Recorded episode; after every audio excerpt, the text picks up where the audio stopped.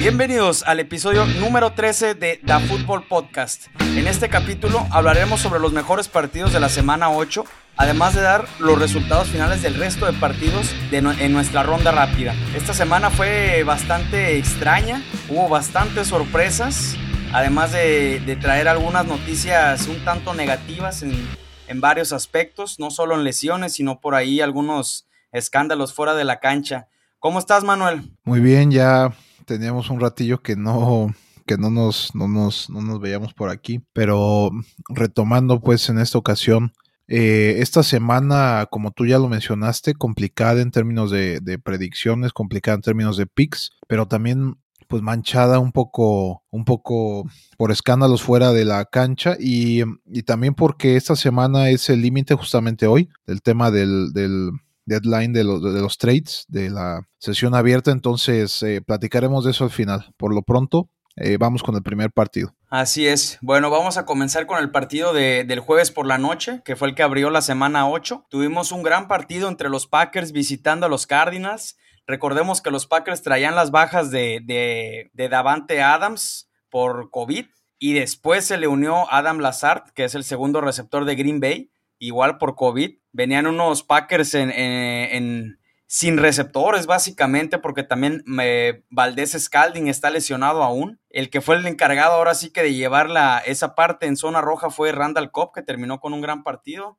Tres recepciones, solamente 16 yardas, pero dos touchdowns. La verdad es que este partido me gustó lo que vi de Rodgers de nuevo. O sea, no, no tuvo un partido espectacular en cuanto a estadísticas. Sin embargo, vimos a un Rodgers comandando a la ofensiva de una manera increíble. Le pasaron por encima por varios momentos a la defensiva de los Cardinals, que, pues bueno, venían también con la baja de JJ Watt, pero sí, eran una de las mejores de la liga. Además de esto, el ataque terrestre estuvo bastante bien implementado ya que no le, no le cargaron todo a Aaron Jones, también le dieron buena parte ahí a AJ Dillon y lo hizo bastante bien. Y se termina llevando los Packers la victoria 24 a 21. Ahí una última jugada bastante extraña. Los Cardinals estaban ya por anotar el touchdown del Gane ante, ante los Packers. Y en una, en una ruta que no se entendieron AJ Green y, Kyler Murray, le terminan interceptando a, a Murray, pero AJ Green se vio perdido totalmente en la jugada y pues ahora sí que esto provocó que,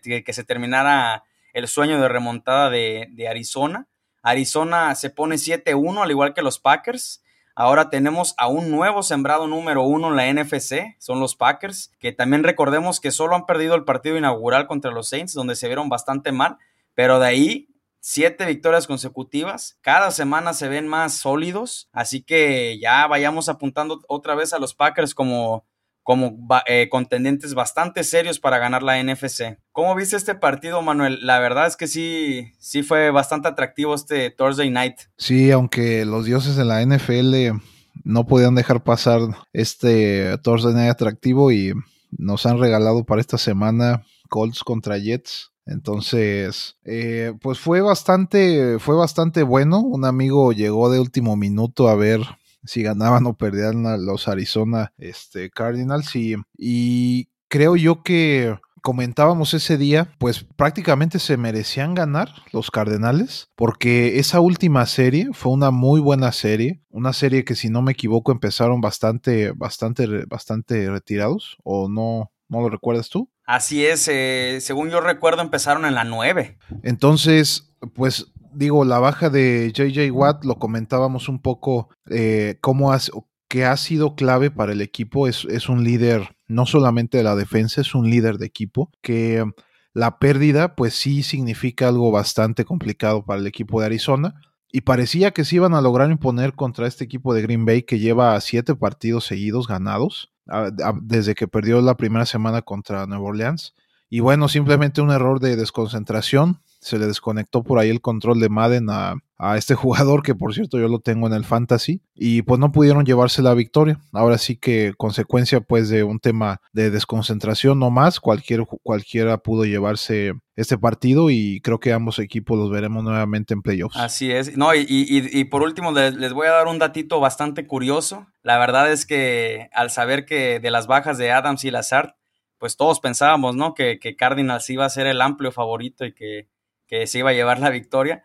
Pues bueno, ahí les va el dato, Rodgers está 7-0 sin Davante Adams, así que hay que darle también más crédito, también a veces se nos olvida quién es Aaron Rodgers. Bueno, continuando con nuestro siguiente partido, un duelo divisional eh, que antes de este partido creo que la mayoría pensábamos que los Titanes iban a quedarse con esta división sin tanto problema, pero debido a la, lesión de Derrick Henry, creo que estamos hablando de una división que se puede volver a abrir y puede incluso llegar hasta las últimas consecuencias en el final de temporada, o sea, cualquiera puede que, la retome. Estamos hablando de la visita de los Titanes a, a Indianápolis, unos Colts que venían fuertes, venían eh, jugando bien. Y bueno, Tennessee que también venía con un muy buen ritmo, con una con victorias importantes en las semanas pasadas. Y este partido a mí se me hace que, bueno, además de lo obvio que pareciera pues que, que, fue Carson Wentz el que prácticamente regaló este encuentro, tenía por ahí un par de marcas, eh, entre ellas 211 eh, pases, a, pas attempts, o sea, intentos de pase sin, que, sin, sin una intercepción. Y fue hasta el cuarto cuarto, en ese pick six, donde, donde pues perdió esa racha. Y también tenía ya cinco, cinco juegos sin tirar una sola intercepción.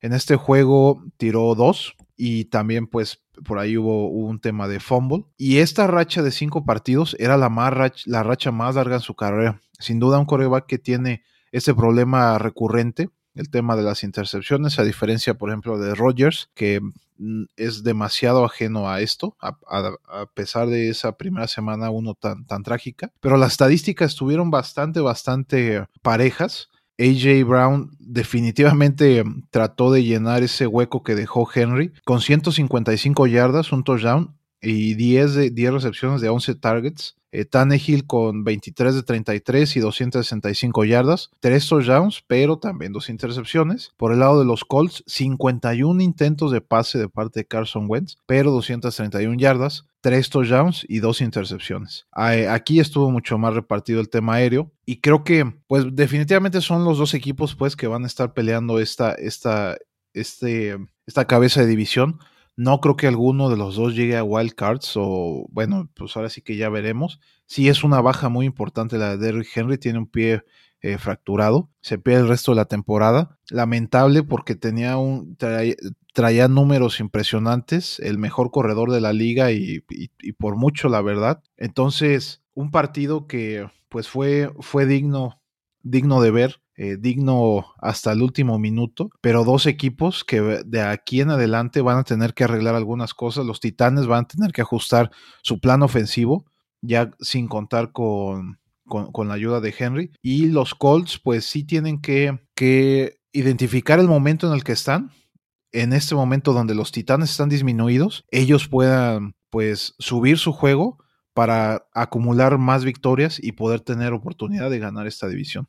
¿Tú cómo lo viste, Elliot? ¿Qué te parecieron tus Colts esta semana? Híjole, la verdad es que yo sé que todos van a echar la, culpa a Carson Wentz. A mí sinceramente no me lo parece al 100%. Sí, claro que eh, las intercepciones, sobre todo para mí la segunda fue, fue lo peor que pudo hacer porque inclusive tenía receptores libres y decidió ir con Pittman con, con triple cobertura. En la primera intercepción me parece que, que, si era safety, pues se acababa el partido básicamente porque eh, tenían los balones los titanes y pues ya se acababa ahí el, el, partido. Lo que sí me tiene bastante decepcionado es el coach, el coach Frank Wright. Increíble que tengas al segundo, quizá el segundo mejor corredor de la liga en esta temporada, que lo es Jonathan Taylor. Corrieron cuatro veces desde el cuarto cuarto en, el tiempo extra corrió una sola vez con Jonathan Taylor. No entiendo por qué mandar 51 pases de Carson Wentz. La verdad es que es inexplicable.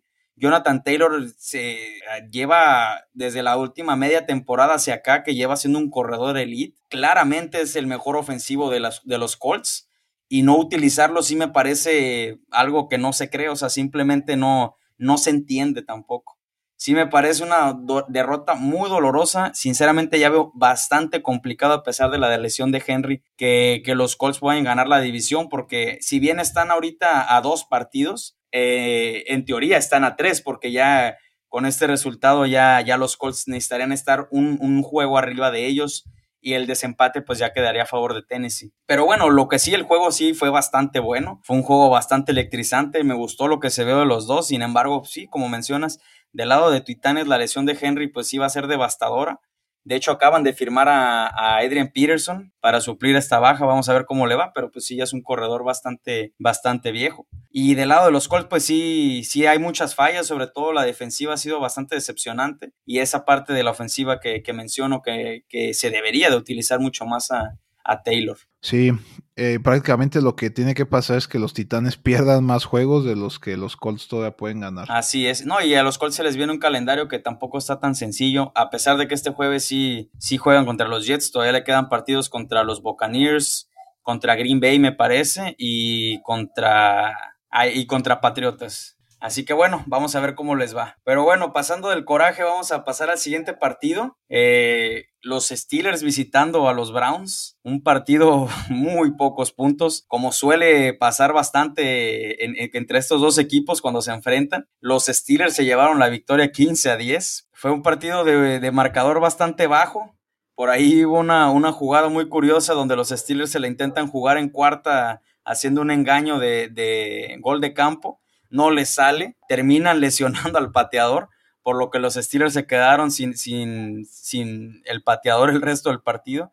Entonces, pues tuvieron que ir a buscar touchdown solamente y pues bueno, le salió. Terminaron anotando touchdown en, en, el tercer cuarto, en el último cuarto y con esto pues pudieron vencer a, a, unos aguerridos Browns que también están un poquito disminuidos por ahí. Lo que sí también hay, hay que, hay que darle también su, su, gran crédito. Creo que Najee Harris estará peleando ahí al final de año el, el novato del año ofensivo con, con Jamar Chase. Eh, tuvo 91 yardas por tierra, además tuvo 29 por aire. Sabemos que ante una defensa tan, tan física como la de los Browns, pues no es sencillo esto.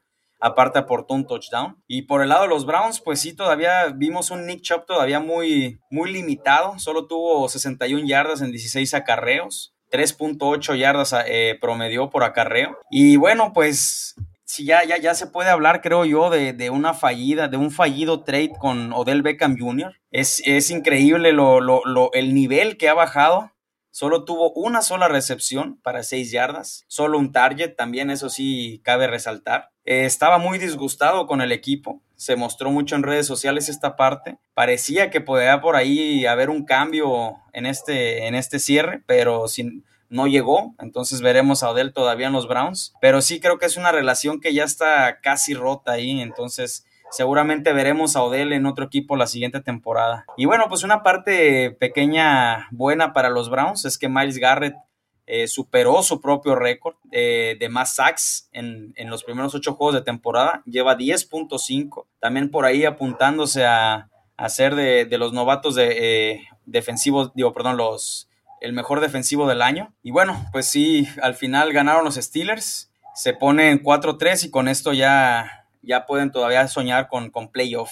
¿Cómo viste tú el partido, Manuel? Este partido eh, yo lo estaba viendo en un restaurante eh, por acá donde vivo y llegaron unas personas, pidieron que le cambiaran al fútbol porque quedaban cuatro minutos y no me dejaron acabar de verlo. Era uno de los partidos interesantes. Hubo varios que se fueron hasta las últimas instancias, cuatro, cuatro partidos me parece. Eh, que, quedaron por ahí en, la, en, las en los últimos drives prácticamente. Y bueno, pues hoy LeBron James dijo liberen a Odell Beckham Jr. Creo que, bueno, ya, o sea, si no es de, no si sea hasta las 12 de la noche, pero en ese caso tendrá unas 3, 4 horas para encontrar un equipo nuevo si es que así lo desea. Y si no, muy probablemente esta sea su última temporada con los Browns. Creo yo que algo, algo todavía le falta a los Browns para poder dar ese paso al siguiente nivel. Son un equipo que compite, son un equipo duro, pero no están pudiendo ganar este tipo de partidos. Incluso los Steelers por ahí se burlaron de ellos con un meme, de donde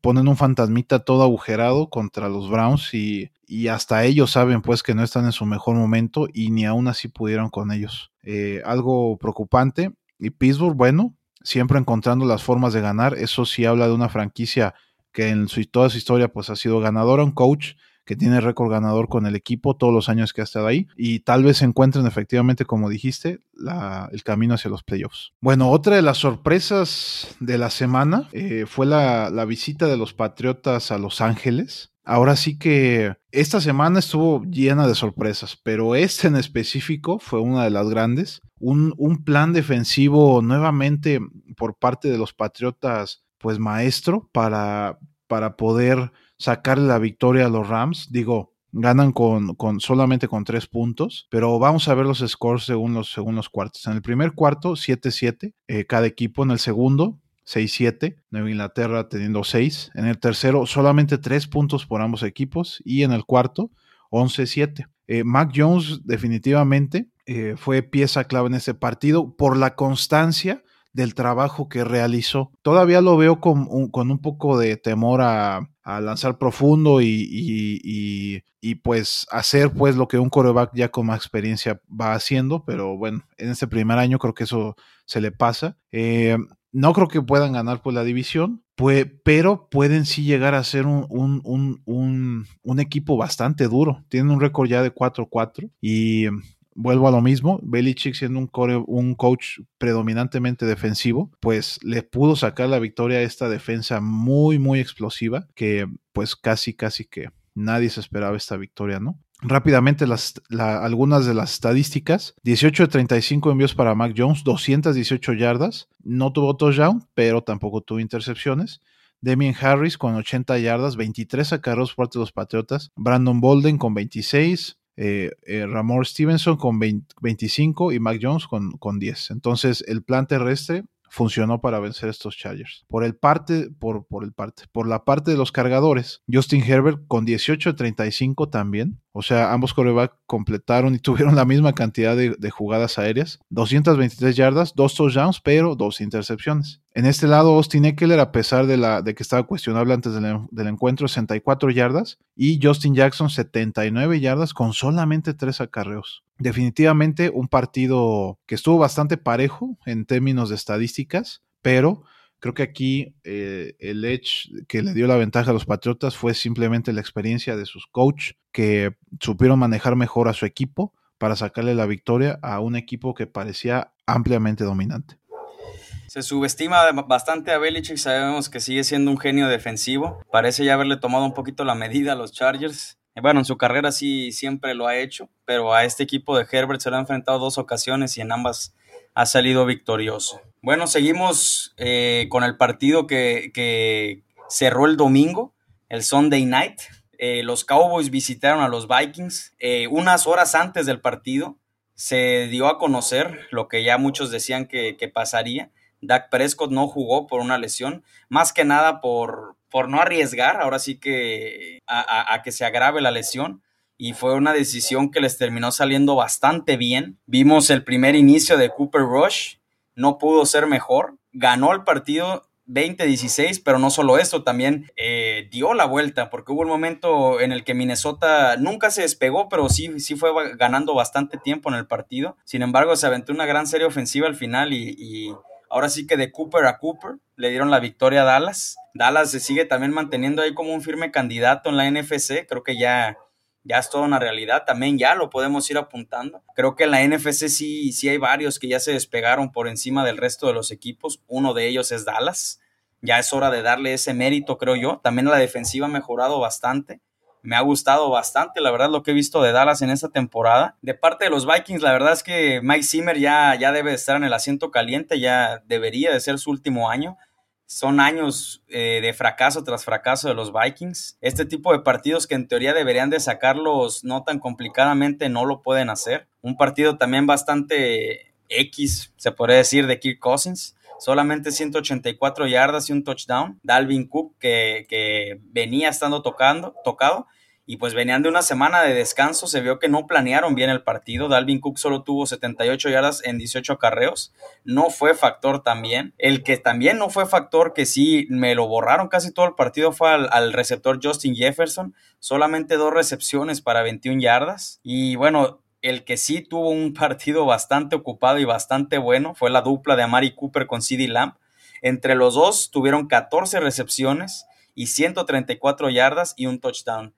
Esto fue lo que finalmente le dio la victoria a Dallas, porque ni siquiera el ataque terrestre fue tan, tan usado en este partido, aparte de que sí, no, no, no fue, cuando se usó no fue lo mejor. Tuvieron 70 y 76 yardas totales entre Elliott y Pollard. Y sí, pues Cooper eh, sacó el partido como menos se hubiera pensado, lanzando.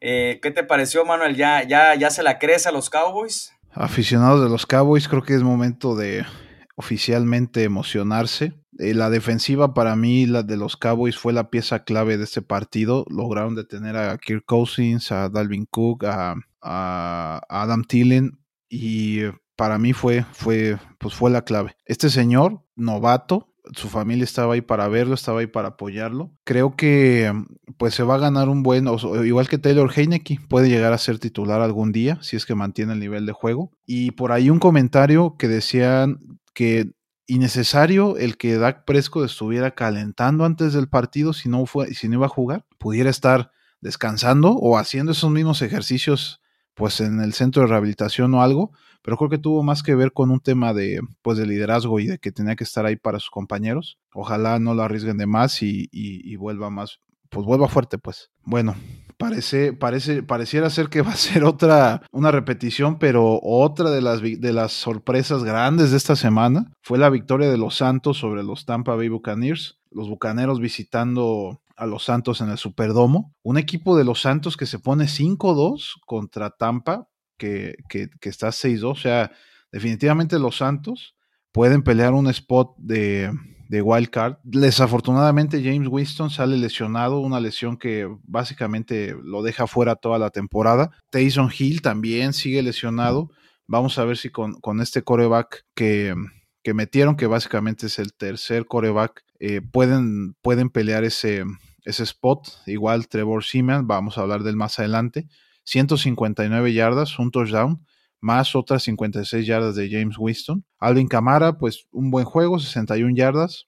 James Winston hasta su lesión tenía 40 yardas por tierra y el regreso de Mark Ingram con 27 yardas. Por la parte de los Bucaneros, Tom Brady sigue siendo un tema de locura en el fantasy, un caso para MVP sin duda, 28 de 40, 375 yardas, 4 touchdowns, pero dos intercepciones. Eh, por la parte del de acarreo en esta ocasión, Leonard Fournette pues, se quedó un poco abajo, 26 yardas contra 30 de Giovanni Bernard y Ronald Jones con 13. El que sigue, sigue siendo una pieza muy fundamental, o bueno, Brady me parece que dijo que este era el mejor eh, cuerpo de receptores que había tenido en su carrera. Chris Godwin con 140 yardas, 8 de 12 eh, pases completados. En esta ocasión Mike Evans se quedó solamente con 48 yardas, pero Tyler Johnson, alguien que no escuchamos tan seguido. Sil Grayson, 65, 50 yardas. Ahora sí que lo de Brady a su edad sigue siendo algo muy, muy, muy interesante. Y las estadísticas por equipo, pues estuvieron básicamente superadas, excepción de, las yardas por tierra por, por, los bucaneros. Pero, híjole, a mí los, los Santos se me hace el equipo más irregular.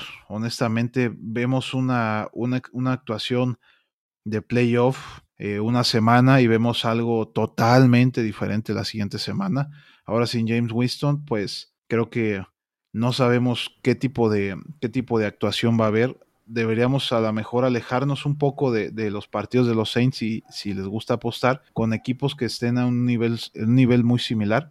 Y pues esperar lo mejor para ellos. Digo, si han recuperado piezas clave, eso es importante, han recuperado bastantes lesionados. Creo que es lo que los puede tener en la pelea junto obviamente con la defensa, este, y creo que el juego terrestre pues tiene que ser el pilar que, que los pueda ayudar a, pelear por ese spot de wildcard. ¿Tú qué opinas, Elliot? No, pues la, la, defensa eh, jugando en un, en un, modo elite, a pesar de que sí recibieron varios puntos, pues ganarle a Brady no es fácil y creo que la defensiva fue la, la pieza clave para, para, hacerlo. Por ahí me encontré un meme muy chistoso que dice los mayores... Eh, enemigos, se podría decir, de, de Tom Brady, Eli Manning, Nick Foles y los Saints en temporada regular. Recordemos que también el año pasado tuvo uno de los peores juegos de su carrera Brady ante los Saints, que quedaron 33 me parece. Esta defensiva sí está en un modo elite. No hay que tampoco prender las alarmas en Tampa, pues sí, son, juegos divisionales. Creo que los juegos divisionales son juegos bastante cerrados cuando son entre dos rivales fuertes que se conocen bastante. Entonces sí, creo que no, no, no es tiempo para prender las alarmas en Tampa, pero sí también para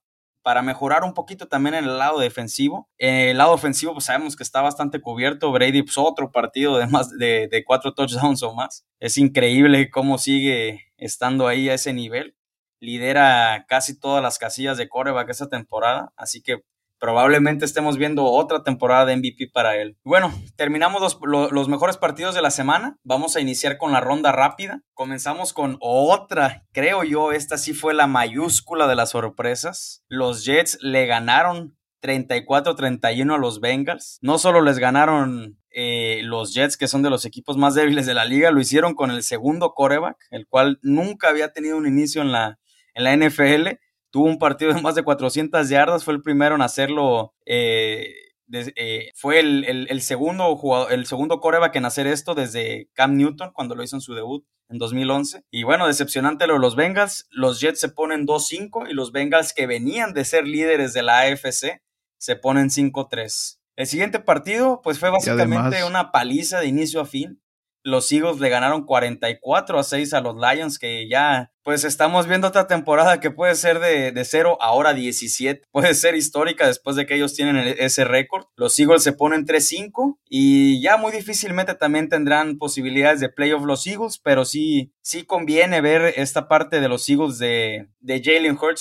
sobre todo si va a ser el quarterback del futuro. Nuestro siguiente encuentro, otra vez los Falcons. Cuando nadie, cuando ya alguien creía en ellos, pues pierden contra los Panthers. El partido quedó 19-13 a favor de los Panthers. Eh, un buen juego de, un buen juego de Sam Darnold que, llevó a la victoria al equipo. Los Falcons se ponen 3-4, que parecía que, que podían igual y pensar en playoff. Creo que ninguno de los dos va a terminar pasando, a menos de que regrese Christian McCaffrey en un gran nivel. Así que los Panthers se ponen 4-4 y todavía ahí con, con, las esperanzas puestas. El siguiente partido también, otra paliza de inicio a fin. Los Seahawks le ganaron 31 a 7 a unos Jaguars que venían de semana de descanso y parecía que venían embalados a, a perdida dar un poquito de más pelea. Y para acabarla, el corredor James Robinson salió lesionado. Y pues por fin Gino Smith rompió su racha de, de no ganar. Tenía desde 2014 que, que, no ganaba un juego que él estaba empezando como coreback titular. Así que los Seahawks se ponen 3-5, los Jaguars 1-6. Ya vemos que los Jaguars van a estar peleando por el pick número uno del draft y los Seahawks difícilmente también entrarán a playoff. Por último, los Giants visitaron a Kansas. La verdad, un partido bastante malo. Muy decepcionante lo de Kansas. De verdad, ya ahora sí es hora de prender las alarmas a pesar de la victoria, los Giants es un equipo bastante débil y, estuvieron cerca de ganarlo realmente. Seguimos viendo a un Mahomes errático, tuvo otra intercepción hoy, y, y hasta el que nunca se equivoca, Travis Kelsey tuvo un fumble pésimo partido también para Kelsey, 26 yardas solamente. Un equipo que viene en caída libre, creo yo. Vamos a ver el siguiente partido, cómo le va contra los Packers, en el que pudo haber sido uno de los mejores juegos de la temporada. Quién sabe ahora cómo, cómo vayan a llegar los Chips. Se ponen 4-4, también parte complicada en esa división. Y los Giants se ponen 2-6 prácticamente sin posibilidad alguna y también pensando ahí en, en un top 5 de pick en el draft. Bueno, complementando la ronda rápida solamente, eh, este señor Mike White, pues básicamente es, el tercer coreback porque trajeron a Joe Flaco, que ahora qué va a pasar? Eh, ¿van, a, ¿Van a poner a Joe Flaco como titular o va a quedar este señor que por cierto fue el líder pasador de esta semana en la liga con esas 405 yardas? La, complementando pues la, ronda rápida, eh, una visita de, de los Rams a Houston eh, por ahí había un meme también de los aficionados de los Tejanos eh, con el mejor disfraz de Halloween vistiéndose de asientos vacíos. Ya, ya es, ya va a estar complicado. Si ustedes quieren ir a algún partido de la NFL, les recomiendo que vayan a este tipo de juegos, ya que si es solamente por vivir la experiencia, pues van a ser también los más baratos, ¿no? Aunque los Tejanos en esos últimos drives, tratando de sacar la casta, eh, anotaron 22 puntos sin, sin respuesta de los Rams. Entonces, eh, simplemente tienen que, ponerse pues eh, eh, a trabajar de una manera, con una mentalidad ganadora. Los Rams adquieren a Von Miller esta semana, así que vuelven, creo yo, a, ser eh, de los principales contendientes para llevarse el Super Bowl este año. Los 49 visitando a los Bears, híjole, pues no le fue mal a Justin Fields, de hecho ha sido uno, de sus mejores partidos pero simplemente la, ofensiva de San Francisco pues fue demasiado para ellos.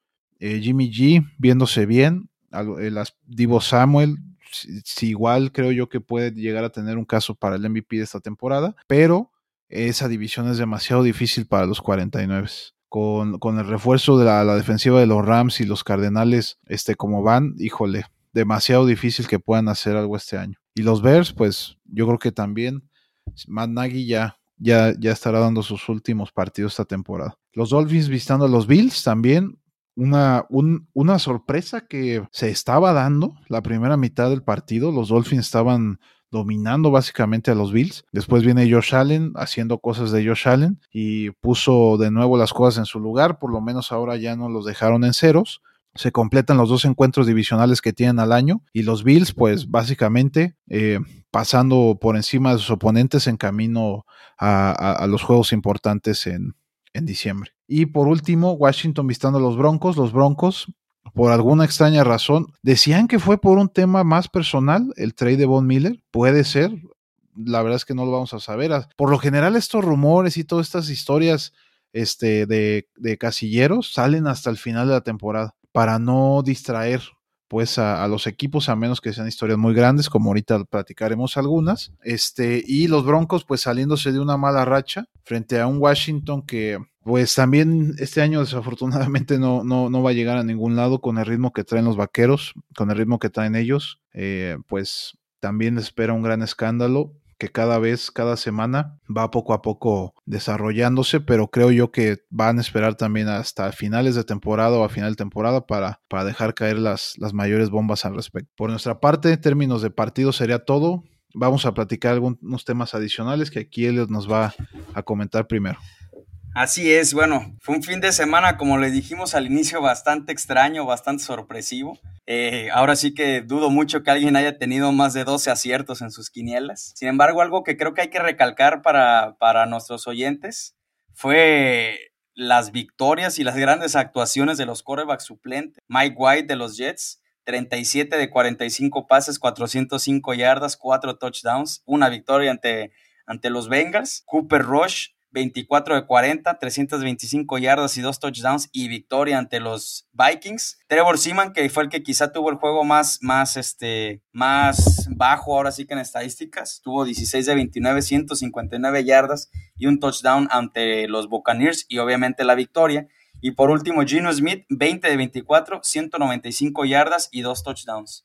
Eh, esta parte se remarca porque la verdad es que nadie pensaba que hubieran podido sacar la victoria en ninguno de estos. Sin embargo, tuvieron grandes partidos y creo yo que la, mejor sorpresa fue la de Mike White porque nadie lo conocía. Y, y, tuvo un juego de 400 yardas increíble. ¿Cómo viste tú? ¿Cuál fue el que, el, el, que más te sorprendió, digamos? Sin duda, el de los Jets, pero para mí uno de los méritos más grandes por el rival que se dan enfrente fue Trevor Seaman con los Santos. definitivamente un equipo extremadamente difícil de vencer que pues pudo sacarlo adelante. Pues claro que un coreback novato siempre tiene más apoyo de parte de sus coaches, de parte de su equipo, lo entienden, pero que pueda con esa presión, pues bastante bien. ¿eh? ¿eh? en el lado de Seattle, pues Russell Wilson ya está un par de semanas de regresar. Hoy compartió que ya se quitó las, los clavos que le pusieron en la mano. Entonces ya lo que le queda es pues que se desinflame y un poco de terapia para que seguramente va a ser intensiva para que pueda volver en la semana 10 como, como lo tenían planeado. Y bueno, pasando a otro tema, hoy cerró la, la línea de trades en la NFL parecía que iba a ser un, día bastante movido, sin embargo no fue así. La novela de Deshaun Watson se quedó en eso todavía. No va a ser cambiado todavía esta temporada. No va a ser cambiado aún en esta temporada.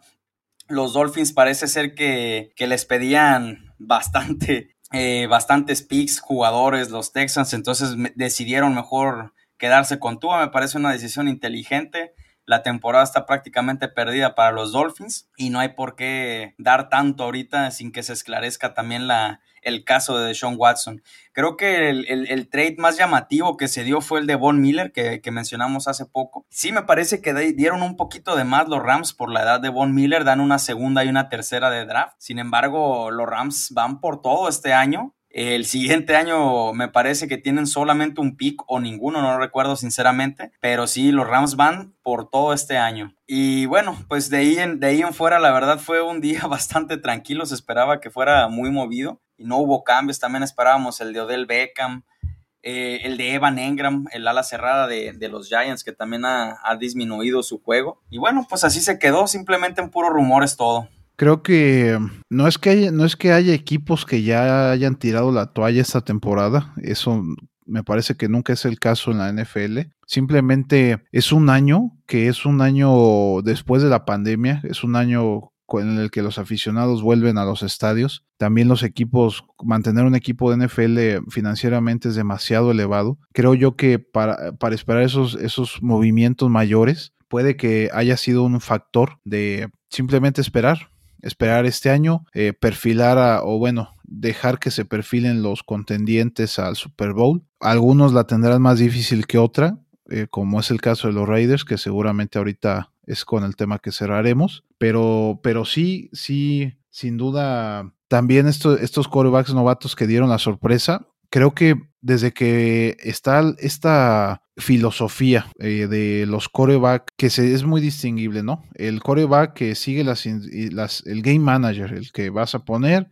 va a seguir las indicaciones, va a hacer su mejor esfuerzo y puede sacar varios partidos. El coreback que es explosivo, que es corredor, que hace pases espectaculares, etcétera, que es el caso de Mahomes, que pues ya estar súper disminuido esta temporada, ¿no? Y el caso especial de los coreback de la vieja escuela, Brady, lo que fue Manning, su hermano también, los que no corren básicamente, pues que usan más el cerebro, esos corebacks han implantado una filosofía dentro de la liga que cuando un novato pisa el campo, tiene que saber que esa puede ser básicamente su única oportunidad y puede ser la que cambie su carrera para siempre o la que sea un, uno de esos corebacks que están en 6, 7 equipos, este, nada más rondando la liga, pero todavía con algo de trabajo, ¿no? Creo yo que hasta ese punto afecta, afecta este tipo de, de situaciones, pero bueno. Eh, pues este último tema, Leo, no si quieras tú comenzar con él. Pues bueno, este sí fue una tragedia total. En la madrugada esta noche en Las Vegas se,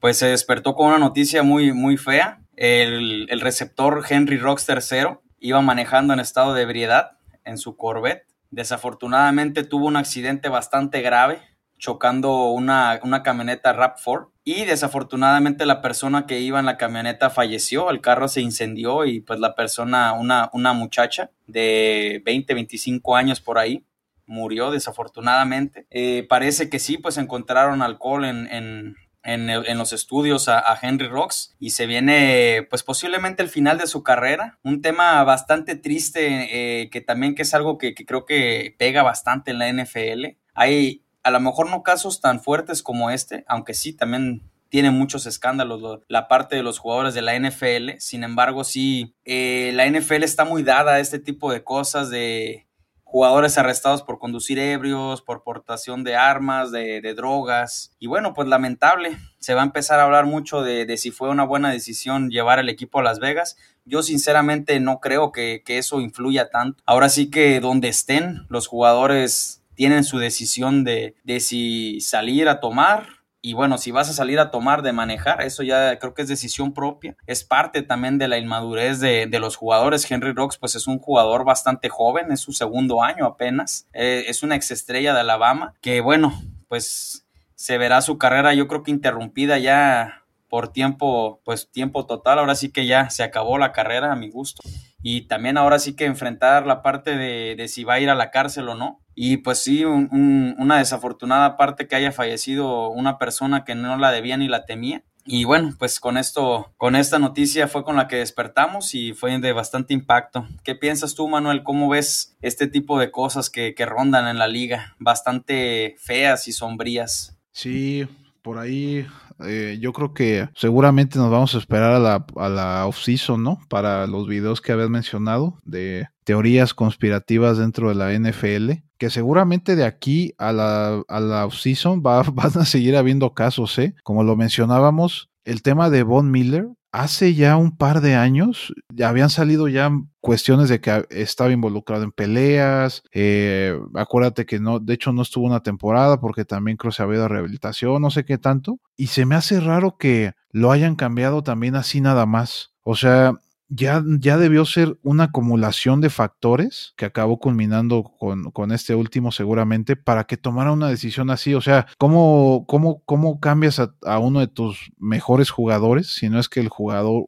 el jugador actual, que era la cara de la franquicia, así nada más, ¿no? Entonces, en el caso de los Raiders, pues ya pasó lo de Gruden también. Este, este señor, este accidente fue a las 3 de la mañana, casi 4 y lo revelaron hasta por ahí del mediodía más o menos. Este, yo ahorita leí que iba con su novia, él iba con su novia en ese, en ese, en ese auto, ella también la llevaron al hospital con heridas graves y tenía 22 años o tiene 22 años. La víctima a la que él, a la que desafortunadamente falleció tenía 23 años. Entonces, platicaba con unos amigos como prácticamente ninguna de las ligas que yo conozca, hasta donde yo sé, Obviamente habría que ver, cada una debe tener su psicólogo y demás, ¿no? Pero yo no sé qué tanto, cada equipo, perdón, eh, y también cada liga, porque de parte de la liga debe haber algo, yo no sé qué tanto se preocupen en a estos jugadores que básicamente vienen de la nada, o sea, su situación de vidas pues son difíciles, eh, violencia intrafamiliar, eh, drogas, este,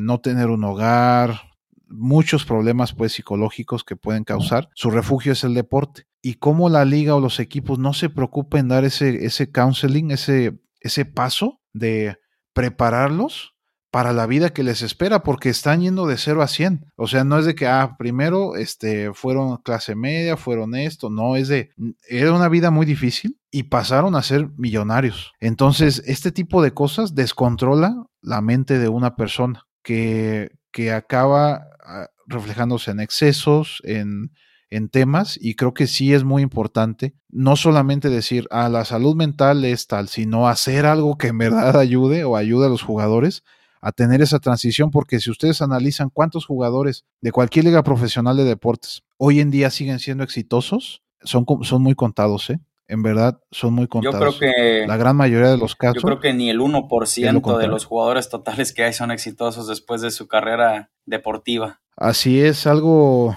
es algo que tú como una organización no creo que no puedas generar un buen programa, incluso las asociaciones de jugadores que enseñen a las personas a pasar por ese periodo de transición con la menor afectación posible. Por supuesto que te vas a alocar, fiesta y demás, pero desafortunadamente puede acabar en un suceso como el de este señor y eso es algo que se debería evitar a toda costa. Y estoy seguro que va a cambiar las políticas de la liga, incluso hasta algunas leyes de, Estados Unidos, porque se maneja, pues es la liga más famosa del país. Entonces algo, algo tiene que cambiar. Creo yo que, que bueno, en esta parte tú que mencionas de, de que la liga debería de hacer más, Desafortunadamente creo que tiene que pasar este tipo de tragedias para que la liga meta las manos. Creo que parte de, lo, lo, por cual no lo hacen es porque al final de cuentas saben que su producto ahí está.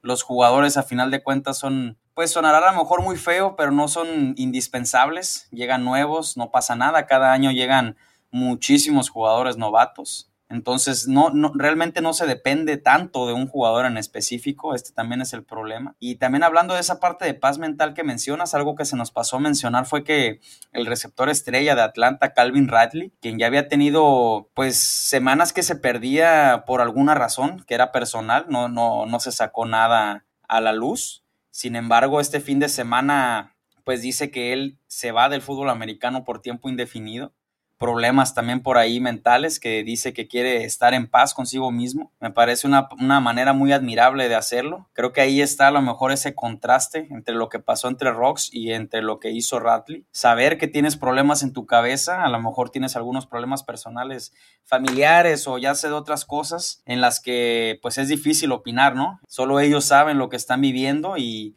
y sí, la liga debería estar un poquito más atenta a eso, darle quizá una, no sé, terapias obligatorias a cada jugador o algo, algo se tiene que hacer, creo yo, porque sí sabemos que el producto de la NFL es, es lo mejor que hay, bueno, al menos para los que somos amantes de este deporte. Sabemos que es un, un producto emocionante, totalmente completo y pues lo más pasional para todos nosotros. Sin embargo, sí hay que ponerle mucha, mucha parte de importancia a esto. Si no, pues va a seguir sucediendo. Son cosas que han pasado ya desde antes y siguen sucediendo. Nada más que pues sí hoy desafortunadamente deja, deja una persona sin vida. Así es, y este, no todos los jugadores, hay también bastantes jugadores que vienen de familias muy acaudaladas y no están exentos tampoco de este tipo de, de, cosas. Por ejemplo, uno de los ejemplos que se me ocurre es este señor, el Johnny Manciel, no sé si te acuerdas de él, cómo llegó a la liga. Así es, Johnny Football, eh, que, bueno, sus festejos de dinero y bla, bla, bla. Efectivamente, o sea, y acabó igual. O sea, acabó igual arruinado, pues, contra lo que se esperaba que fuera a llegar a ser su carrera. Entonces, pues, todos somos seres humanos, ellos también cometen errores, están sometidos a presiones, no digo que más difíciles o más fáciles, simplemente a presiones a un nivel que superan lo que una persona pudiera manejar.